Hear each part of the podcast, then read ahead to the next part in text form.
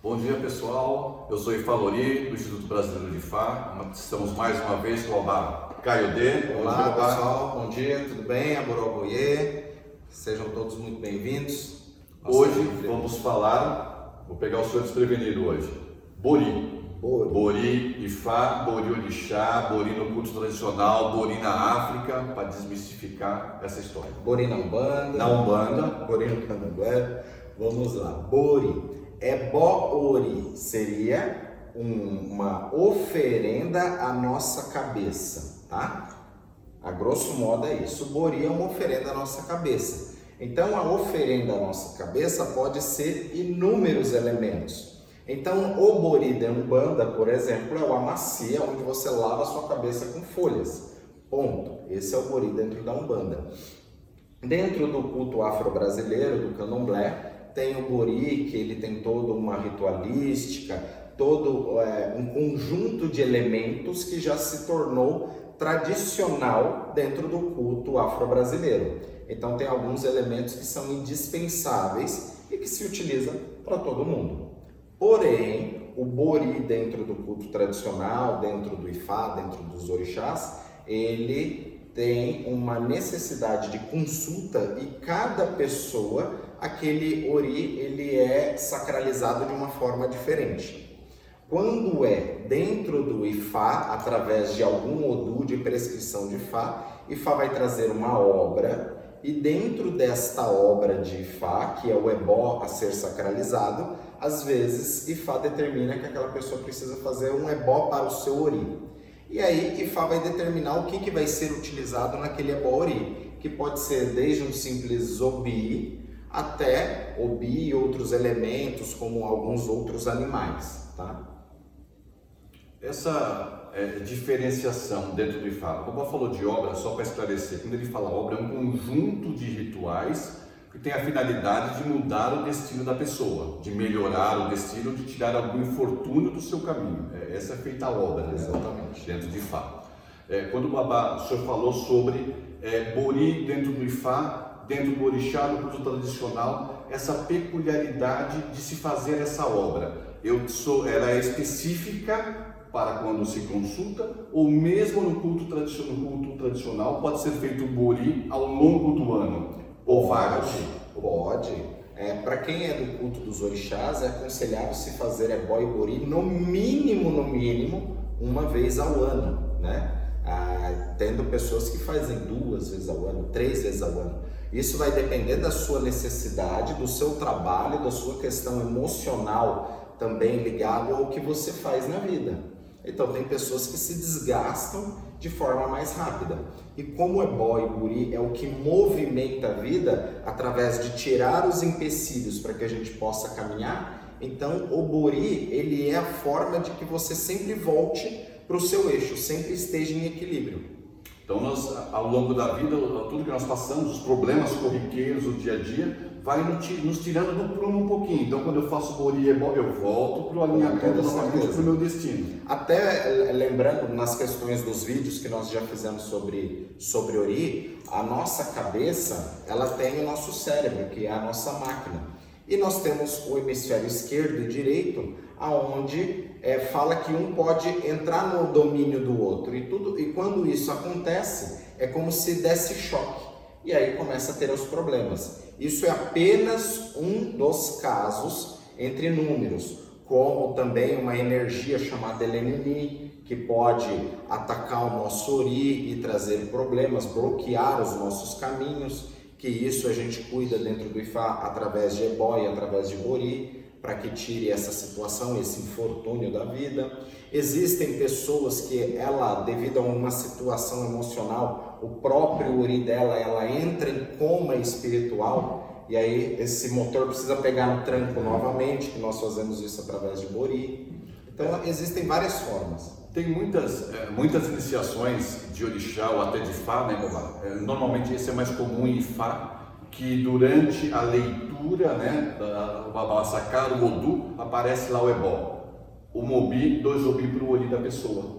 Exatamente. Porque Ifá ele vai mostrar dentro daquele Odu aquilo que vai estar desalinhado no caminho da pessoa e ali é, seria a correção. Então, para corrigir isso, precisa cuidar de tal divindade, precisa fazer tal ebó, precisa cuidar de ori, para fazer este alinhamento novamente.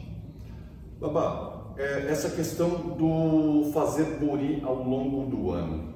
É, pessoas que nós vemos que do nada ela desenvolve, por exemplo, síndrome do, do pânico. Certo. Seria o caso de, de, desse desgaste, vamos dizer assim, que o cérebro seria uma pilha, ela descarregou e aquilo me afetou. Exatamente. Porém, não é só a questão da pilha descarregar. É que devido a algum problema que normalmente está relacionado ao passado ou ao futuro, onde a pessoa não vive o presente, esse ori ele pode estar dando rebote, ou ele volta muito ao passado, ou ele fica levando isso ao futuro. E isso que vai trazer esses problemas, ou ansiedade, ou síndrome do pânico, ou principalmente depressão. Depressão nunca foi um problema médico, ele é um problema espiritual. Então, sinceramente, ao invés de você ficar tomando remédio, é melhor você procurar uma ajuda espiritual, porque o seu ori está voltando muito em coisas do passado. E aí você se torna refém disso, e é por isso que você tem medo de fazer determinadas coisas. Então, é, o fato é porque há esse desgaste da pilha, como eu falei. Sim, sim. Então, a nossa carga energética vai se desgastar, mas não vai gerar é, questões nesse nível. Depende de cada ser humano. Por isso que dentro do, do orixá fala que oriburu fosse orixá. Em cabeça ruim não vem orixá.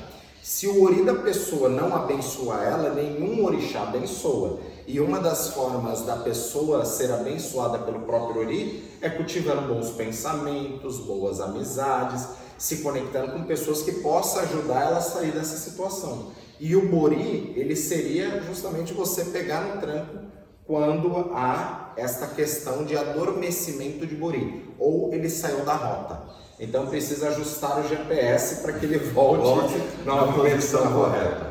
É, e nós vemos que essa questão, né, eu, eu citei esse assunto porque hoje se tornou uma, uma situação muito comum. Nós vemos várias pessoas que são conhecidos nossos, né, falar, olha, fulano de tal está com síndrome do pânico, fulano de tal não sai mais de casa, deixou de trabalhar, está com um afastamento médico por causa dessas questões. E aí o problema é buri é um problema ligado ao ori, alguma marra emocional também que a pessoa tem de passado.